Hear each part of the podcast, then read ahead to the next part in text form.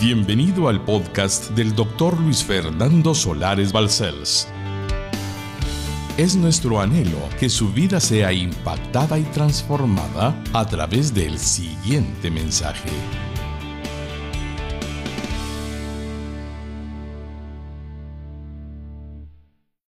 La muerte que no alcanza al alma humana. Esta es la tercera parte de la serie. Primera de Juan 5:19. Dice el texto sagrado así. Sabemos que somos de Dios y el mundo entero está bajo el maligno. Observe, por favor, lo que dice el Espíritu Santo usando a Juan. Sabemos nosotros los cristianos, nacidos de nuevo, que somos de Dios y el mundo entero está bajo el maligno.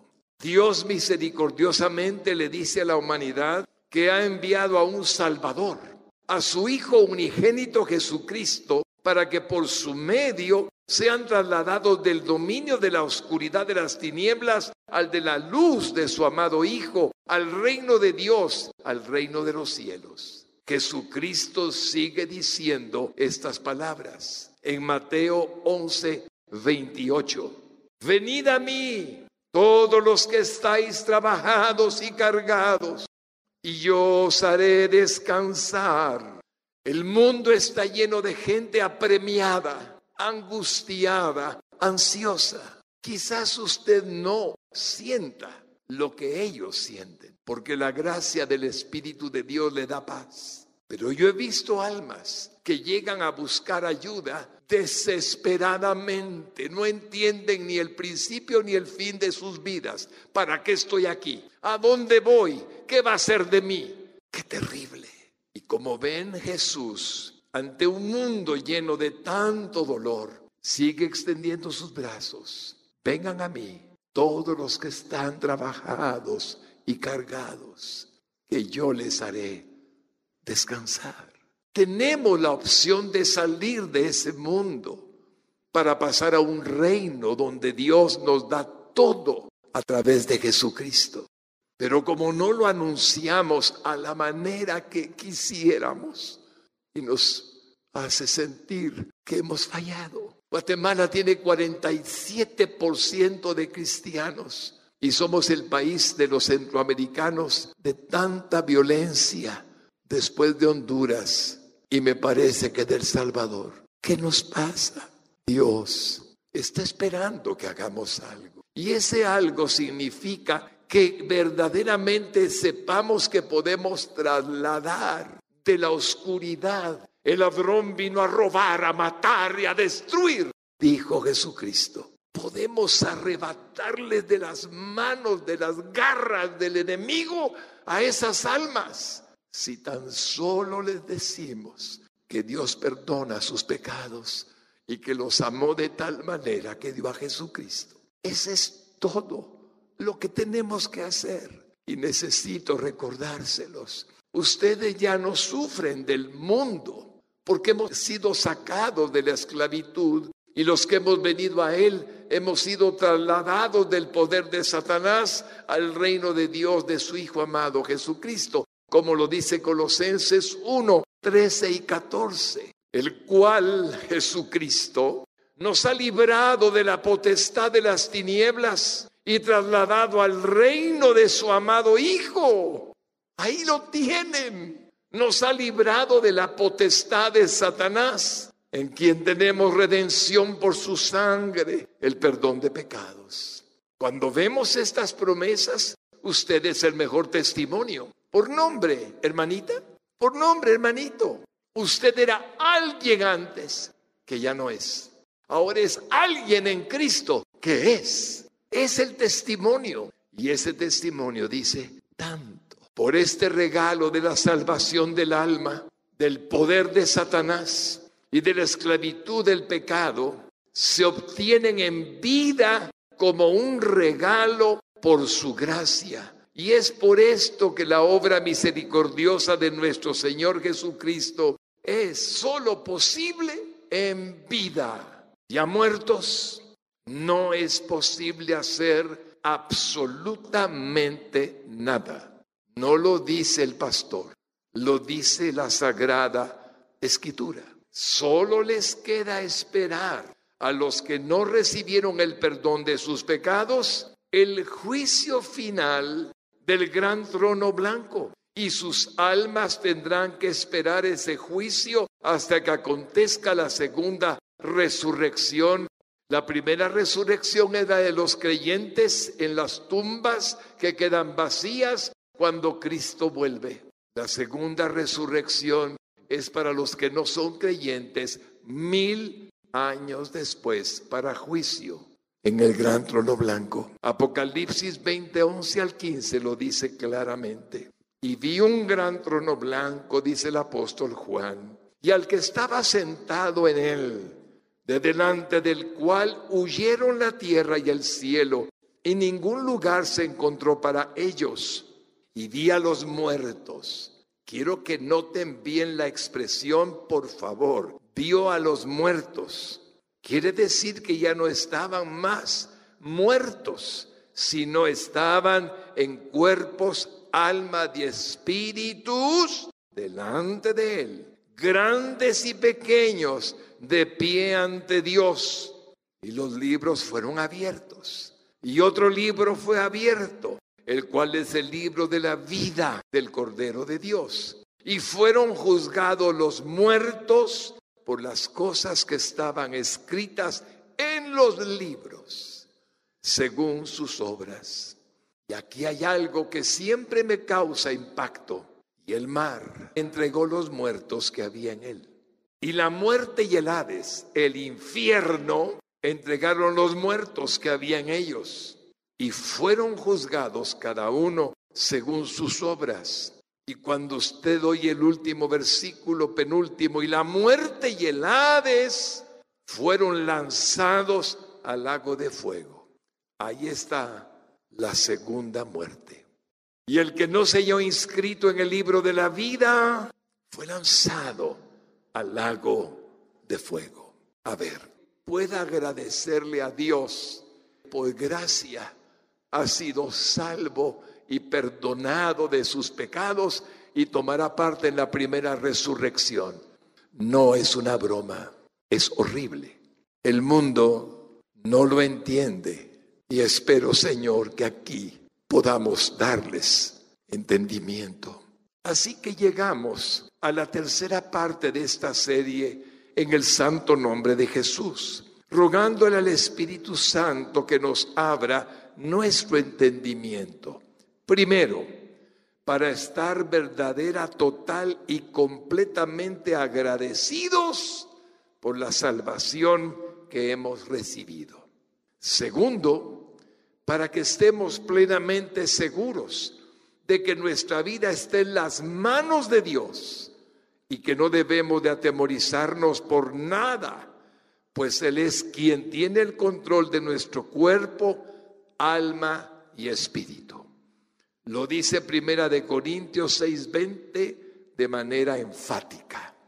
Dice así: porque habéis sido varón, habéis sido varona comprados por precio. Glorificad pues a Dios en vuestro cuerpo y en vuestro espíritu, los cuales son de Dios. Así damos inicio a la tercera parte de esta serie, la muerte que no alcanza al alma humana. Vamos a leer Lucas 20, 37 al 38. Si pueden buscarlo en sus Biblias, voy a razonar con ustedes el texto que hemos estado usando, Lucas capítulo 20 y versículos 37 al 38, para que podamos estar bien. Dice Lucas 20, 37 en primer lugar. Fíjese bien en el texto. Pero en cuanto a que los muertos han de resucitar. Por favor, deténgase. No hay un solo muerto que no vaya a resucitar. Los cristianos van a resucitar primero, primera resurrección. Segunda gloriosa venida de Jesucristo, cuando suene la final trompeta, los muertos en Cristo resucitarán. Pero todos los demás muertos también van a resucitar en la segunda resurrección. Por lo tanto, todos tienen un alma inmortal, cuyo cuerpo en donde el alma estaba está durmiendo, dice la Biblia, pero el alma está o en el cielo o en el infierno. Aún Moisés lo enseñó en el pasaje de la zarza, cuando llama al Señor, Dios de Abraham, que había muerto, que dormía su cuerpo en la cueva de Macpela, en Hebrón.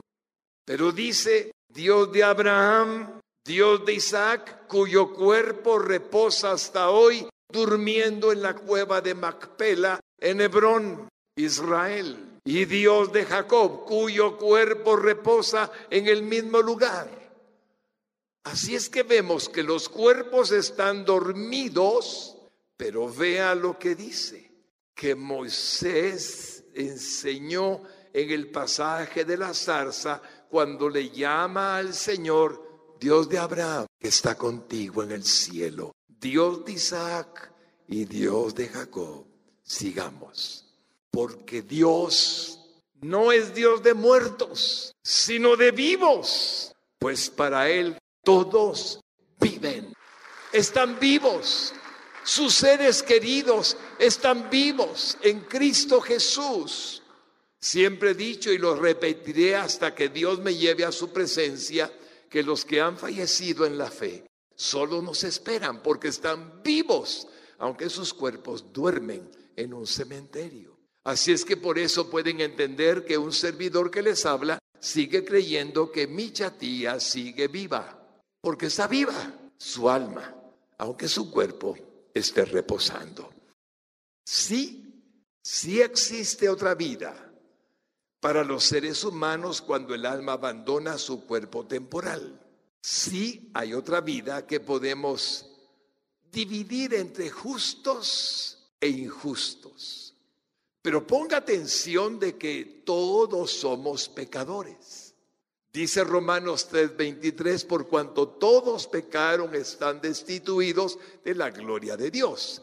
Entonces, porque digo que si hay vida después de la muerte temporal, del dormir nuestro cuerpo, pero la divido en dos, justos e injustos.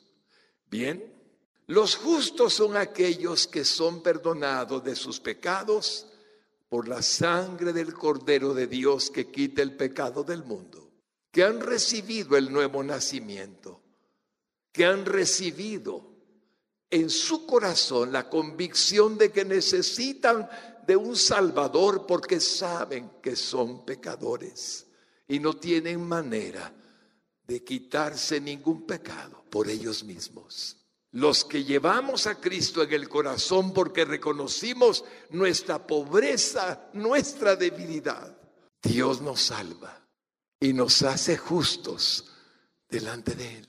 Dice que somos aceptos en el amado Padre Celestial por la obra expiatoria que hizo Jesucristo, siendo justificados por su sangre. Los justos y los injustos. ¿Y quiénes son los injustos en ese segundo grupo? Toda persona que muere siendo pecador sin haber recibido el perdón. Nada más. La, oferta, el ofrecimiento, vengan a mí, vengan a mí, sigue vigente. Pero decimos, no, ahí está la diferencia. Unos decimos, sí, por favor, perdóname. Otros dicen, no. Y siguen injustificados, sin justicia de Dios. El mundo solo está separado en dos partes, los justificados por Cristo y los no justificados. Pero no porque Dios los rechace, Dios ama a toda la humanidad, sino porque el diablo en su astucia y a Él responsabilizo sin ningún temor en el nombre de Jesús. Ha creado ofertas religiosas. Y el mundo cree en las religiosidades para salvarse, ritos para salvarse. Nada de eso salva.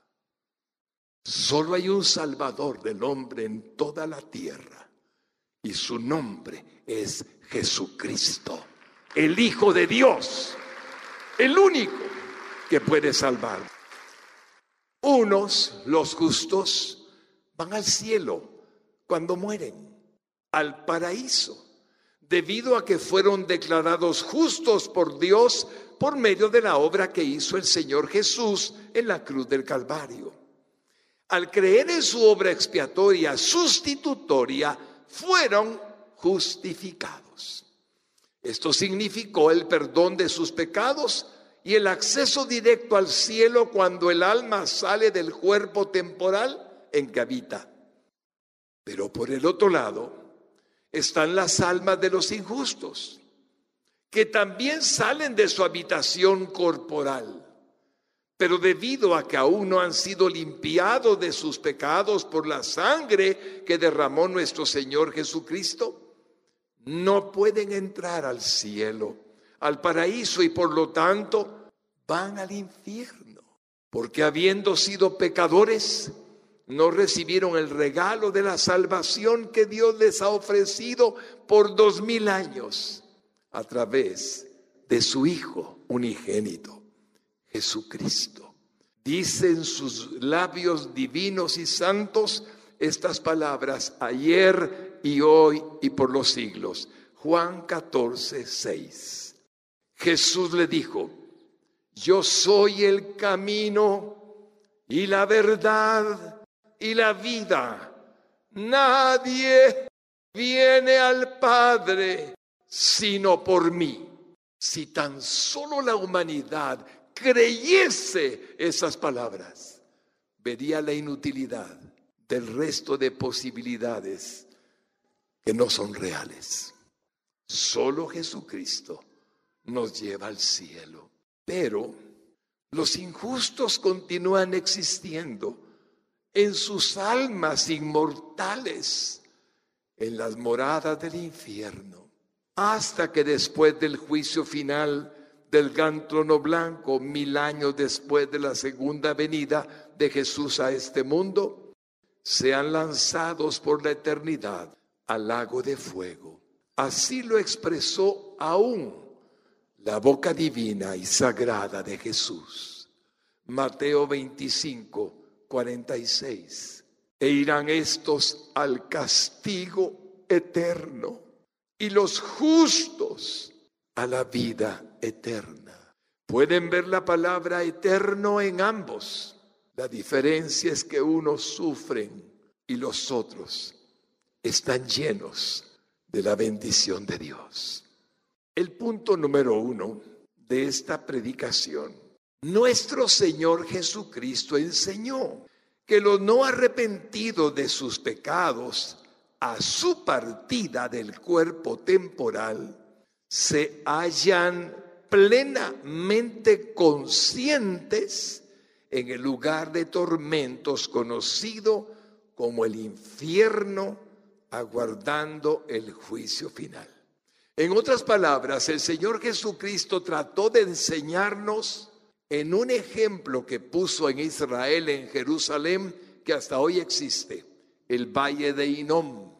Ahí Jesús, mirando aquel basurero de la ciudad, que siempre tenía fuego, como el basurero de la zona 3 que a veces arde con llamas y olores terribles. En el basurero de Jerusalén, en los tiempos del divino Salvador del mundo, había un basurero en el valle de Inom. Allí habían hecho sacrificios quemando niños, aún los reyes de Israel, a un dios con de pequeña llamado Moloch. Era un lugar aberrante, un lugar horrible. Ahí tiraban cadáveres de gente despiadadamente que había sido juzgada por algún pecado que consideraban digno de ser quemado, el cuerpo que tiraban en ocasiones en el basurero. Jesús, mirando el valle de Inom, que hasta hoy se mira, solo que ya no tiene basura, ha sido preparado para que los visitantes puedan verlo. Dijo estas palabras tan poderosas para que entendamos algo. El alma sufre en el infierno porque quiso, si no aceptó los brazos del Salvador para su perdón. Lo río de nuevo, en el infierno no hay personas que por sus pecados estén en el infierno por cuanto todos somos pecadores. En el infierno hay personas que dijeron, es muy distinto. Marcos 9:42, versículo por versículo, habla Jesucristo.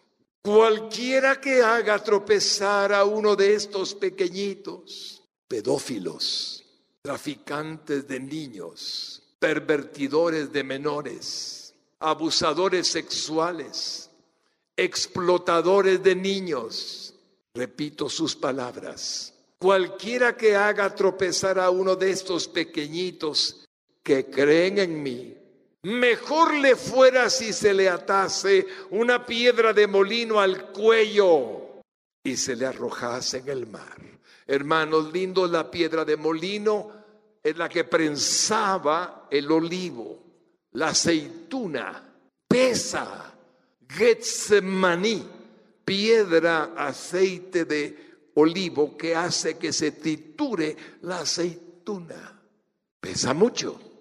Jesús dice, más le valiera ahogarse en el mar que pervertir a uno de mis pequeñitos. Hermanos lindos, este mundo está lleno de tanto pecado que ahora los niños son objeto de la maldad del alma humana y redenta. Dios traerá su juicio. Nadie juzgue nunca a Dios como injusto porque está cometiendo la peor injusticia. Versículo 43. Si tu mano te fuere ocasión de caer, córtala. ¿Vas a matar a alguien con un cuchillo? ¿Con una pistola? ¿Vas a agredir? ¿Vas a golpear? mejor te fuera a cortarla.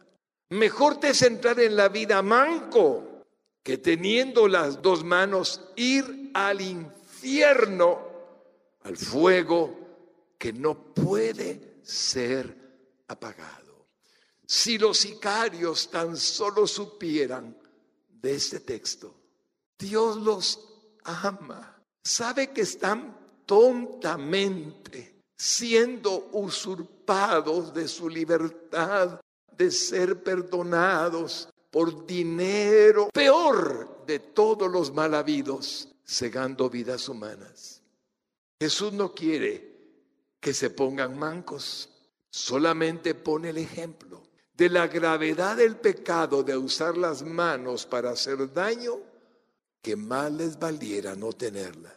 Pero usted, cada vez que ve una prensa, y esta la traje para mostrarle lo que había pasado en la Roosevelt el día de mi grabación del programa Propósito de Vivir que le mencioné. Mira en los periódicos que la gente mata, mata, mata, mata, mata y sigue matando. ¿Sabe que es el único que puede detenerles que lo sigan haciendo? Es Cristo.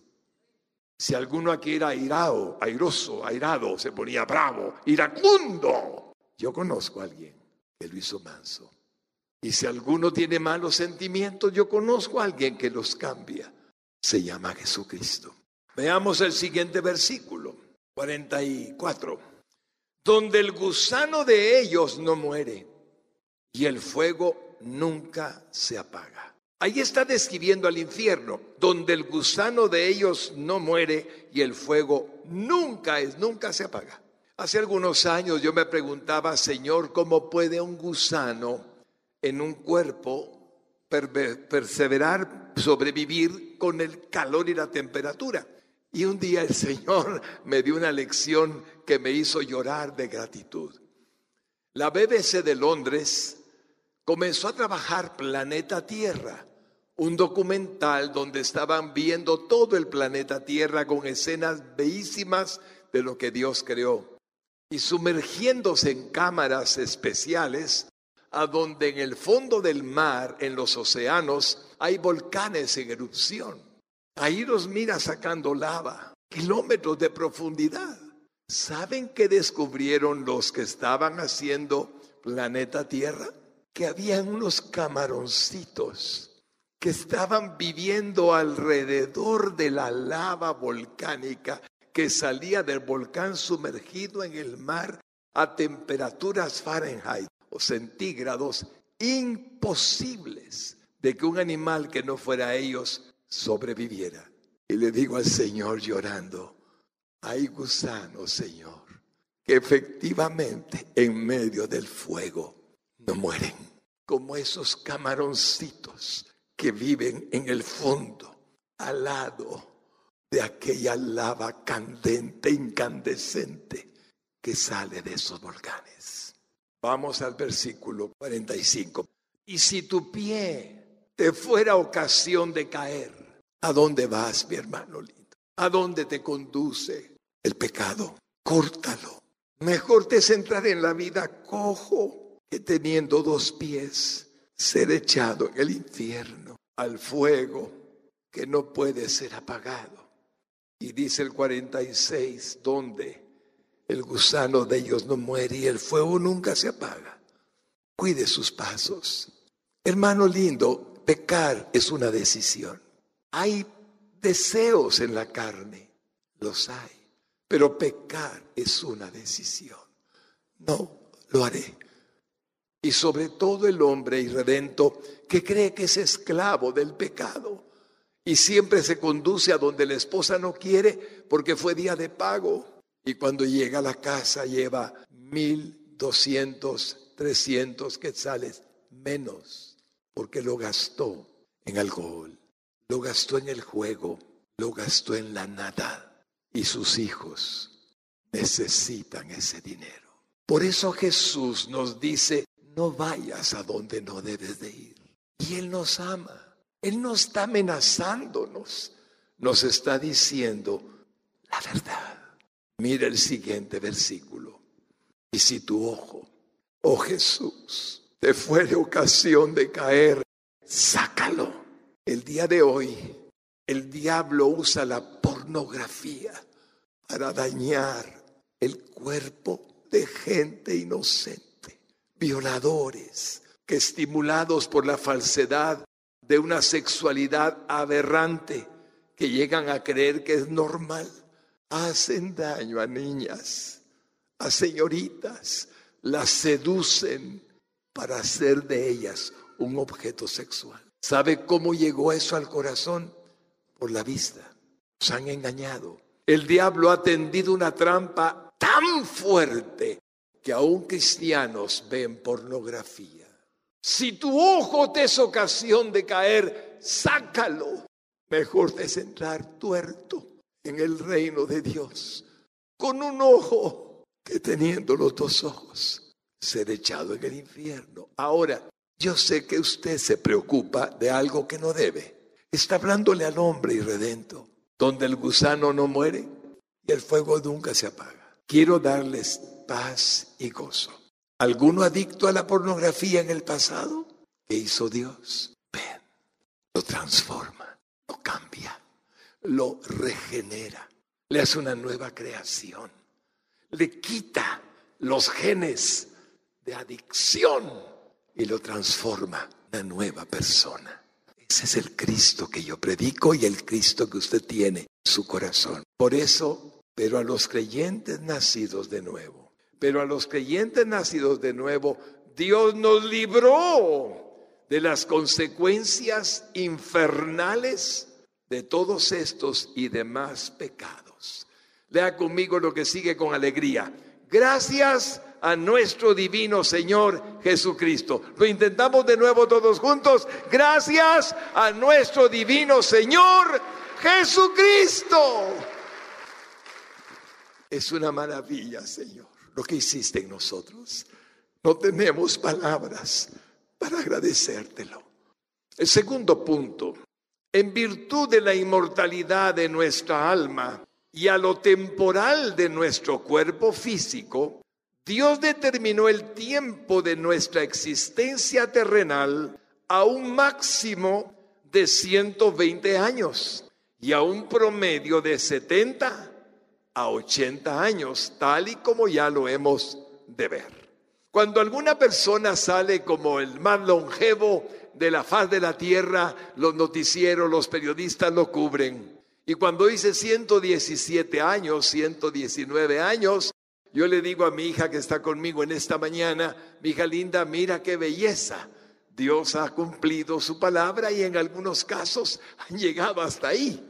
Ya son muy, muy delgaditos, muy enfermitos, por supuesto, pero han llegado a esa edad.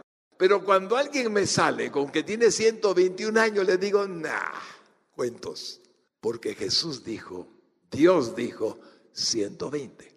Usted tiene, mire, en la vida tiene que aprender a hacer esto. O le cree a Dios o le cree a los hombres. Simple. Usted tiene que elegir a quién le cree. Yo no le creeré nunca al hombre cuando me contradiga lo que Dios dice. Nunca. Así es que pueden entender lo que dice Génesis 6.3, hablando Dios mismo. Y dijo Jehová, no contenderá mi espíritu con el hombre para siempre, porque ciertamente él es carne, mas serán sus días 120 años. Ahora, casi nadie llega allí, pero sabe una cosa, hubo un hombre que vivió 120 años y fue Moisés. Moisés vivió 120 años y Dios se lo llevó, como está escrito en la palabra. Pero ¿sabe qué hizo Moisés? Recibe de Dios estas palabras. Moisés, vas a escribir un salmo. Lo van a clasificar como salmos cuando hagan todo lo que en la palabra del Dios eterno van a poner. Se llama canon, el canon sagrado. Y allí vas a poner la verdad de lo que van a vivir en esos tiempos finales. Y Moisés, que vivió 120 años, escribió esto en el Salmo 90 y versículo 10. Mire pues, los días de nuestra edad son 70 años. Y si en los más robustos son 80 años. Con todo, su fortaleza es molestia y trabajo, porque pronto pasan y volamos. Ahora usted vaya a las estadísticas de sobrevivencia en Japón, que las lleva muy bien, en Estados Unidos, que las lleva muy bien, Suecia, Dinamarca, países que los llevan muy bien y va a descubrir algo. La media es 70 u 80 años. ¡Qué maravilla! Uno se queda, ah, esto lo escribió Moisés hace mil, dos mil, casi tres mil años. ¿Verdad? Por eso algunas veces me han oído decirle a algunos de ustedes, hermano, voy, a hacerlo ahorita por los que no lo han oído. A ver, piense en su edad. Le doy unos segundos. Piense en su edad. Fácil, ¿verdad? Ahora réstele menos 80. Le estoy dando el chance de que sea longevo. Menos 80. A ver, hágalo bien hecho. ¿Cuánto le queda? Eso es todo. Y Dios no lo hizo a usted, alma viviente, para vivir 80 años, ni 120. Dios lo hizo inmortal. Punto número 3. Pero en su infinita sabiduría, Dios ha determinado cuánto hemos de vivir cada uno de nosotros de la manera que lo estamos haciendo y ha decretado el día de nuestra partida hacia Él en el paraíso que está en el tercer cielo. Dios no va a improvisar el día de su muerte, mi hermano lindo, y no voy a llegar hasta, ese punto. Dios no va a decirle algún día, y eso lo he dicho cuántas veces, pastor lindo, pastor amado, no sé cuántas veces en la iglesia central, pero siempre hay alguien nuevo. Aquí hay gente nueva en esta hora todo voy a decir. Dios nunca le va a decir esto a alguno de sus hijos que se mueren y llegan al cielo. ¿Qué haces aquí? Tenía planes para ti. ¿Quién te mató? Ese Dios yo no lo conozco. Así es que no existe ese Dios. Hay un Dios que determinó su nacimiento y determinó su muerte y le dio dones, talentos y habilidades para hacer lo que usted es. Ese es el Dios soberano de la Biblia. Pero es verdad que determinó un tiempo. Job, en el libro más antiguo de la Biblia, lo dice muy claramente en Job 14, 5. Mire, ciertamente sus días, hermano lindo, hermana linda, están determinados y el número de sus meses está cerca de ti. Le pusiste límites. ¿Se atreve a leer lo que sigue? A ver, ¿qué dice? De los cuales no pasará. Por eso los esfuerzos cuando Dios dice, ya, ven, te espero. Los esfuerzos legítimos de la gente que se quiere aferrar a un ser querido lo ponen en un pulmón artificial. No pasará de lo que Dios ha determinado. Entiéndanme, o creemos que Dios es soberano o no lo creemos. Es que no hay punto medio. O creemos en ese Dios que dijo eso o no. Por eso cuando el Señor llama, dice que es ganancia, ya lo he dicho. Dice que es mejor estar con Él que estar aquí. Y vaya que es cierto. Si no, miren lo que pasa alrededor. ¿Sabían ustedes que el apóstol Pablo y el apóstol Pedro nos informan que el Señor les avisó del tiempo de su partida, por lo que no les tomó por sorpresa la muerte o separación que experimentarían para que sus almas fueran al paraíso? Dios se los dijo. Y he conocido gente que me dice, pastor, ore por mí porque soñé que me voy a morir. ¿Qué comió anoche? Primero. Lo segundo es que Dios no nos castiga así. Dios nos da certeza de lo que hemos de hacer en el cielo. Y eso no es tristeza, eso es gozo. Y Pablo y Pedro oyeron al Señor decirles, hijito, sabes, ya cumpliste con lo que te encomendé. Ahora venga tu recompensa. Ven a tu premio, te tengo corona. Coronas, ven para acá. Voy a mostrarles cómo Dios le habla a Pablo en primer lugar. Miren segunda de Timoteo 4, versículo 6. Mire pues, porque yo ya estoy para ser sacrificado. ¿Y el tiempo de qué? ¿Y a dónde va a partir si lo van a sacrificar? Es su alma. y el tiempo de mi partida está cercano. Ya lo sabía, mi hermano lindo, ahí lo tiene. Ahora mira el versículo 7.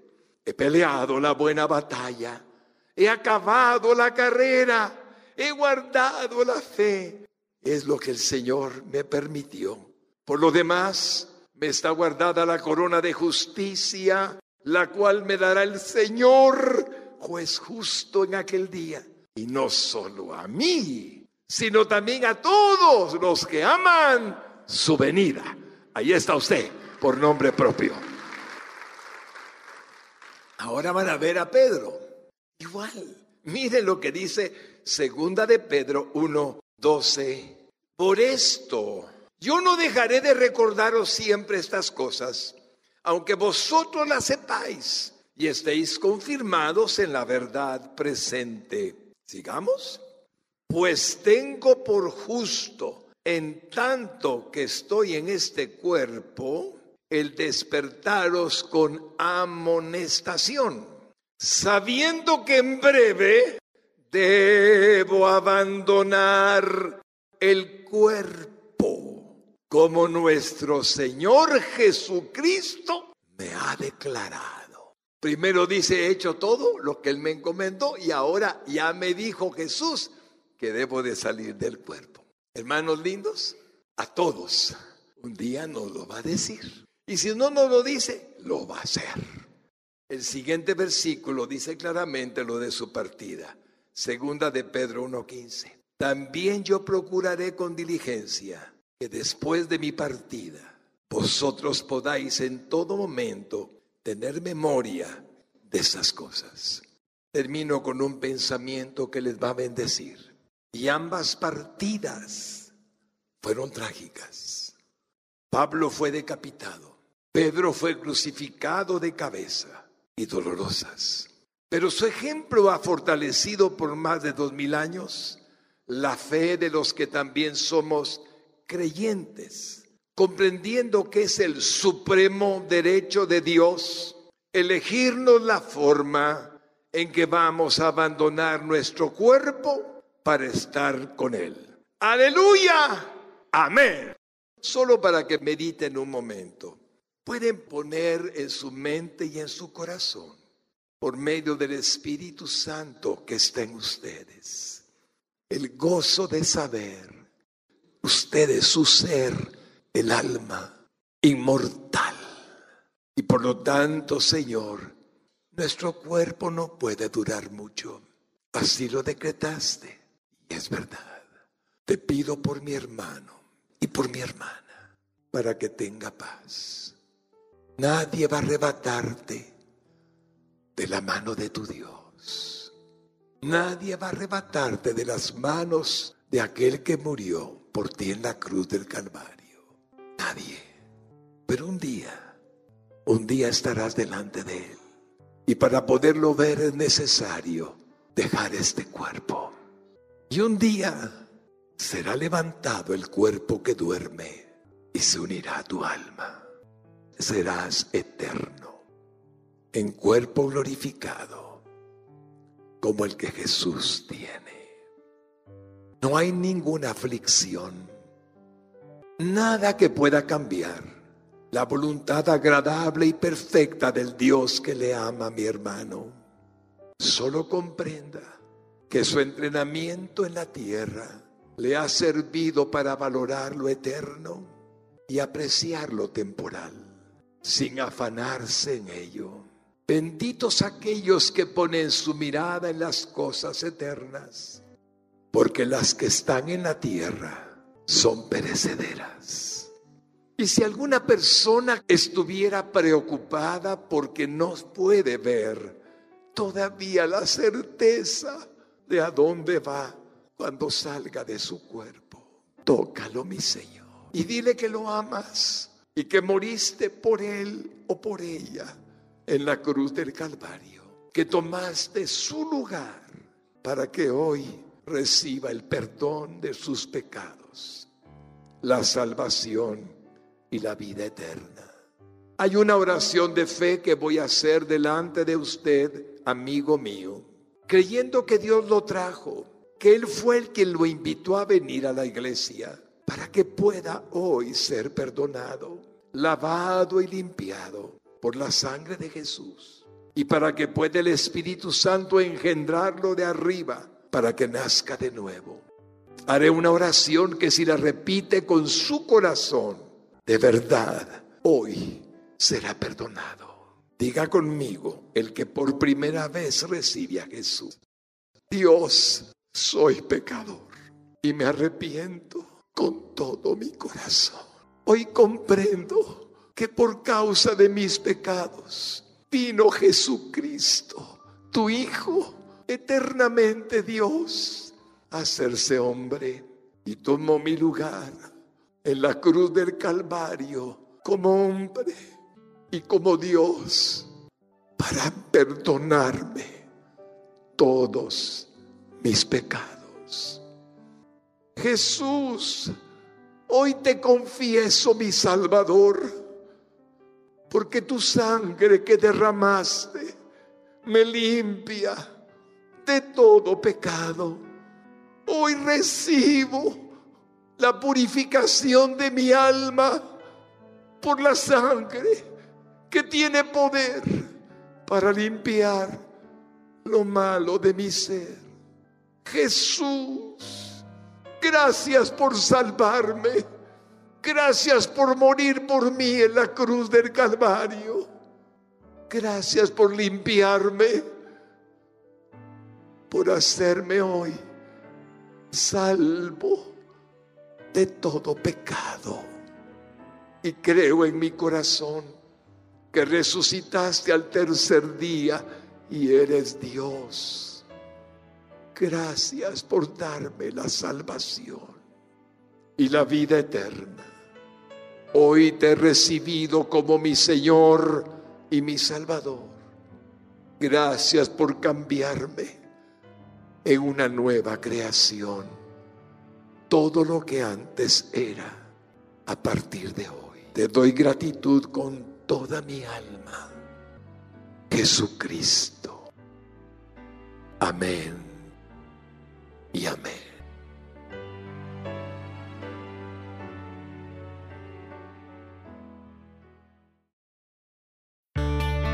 Para más información o ayuda en su vida espiritual, contáctenos a través de nuestras redes sociales. Búsquenos como Radio Exclusiva GT. No dude en suscribirse a nuestro podcast para más contenido que edificará su alma.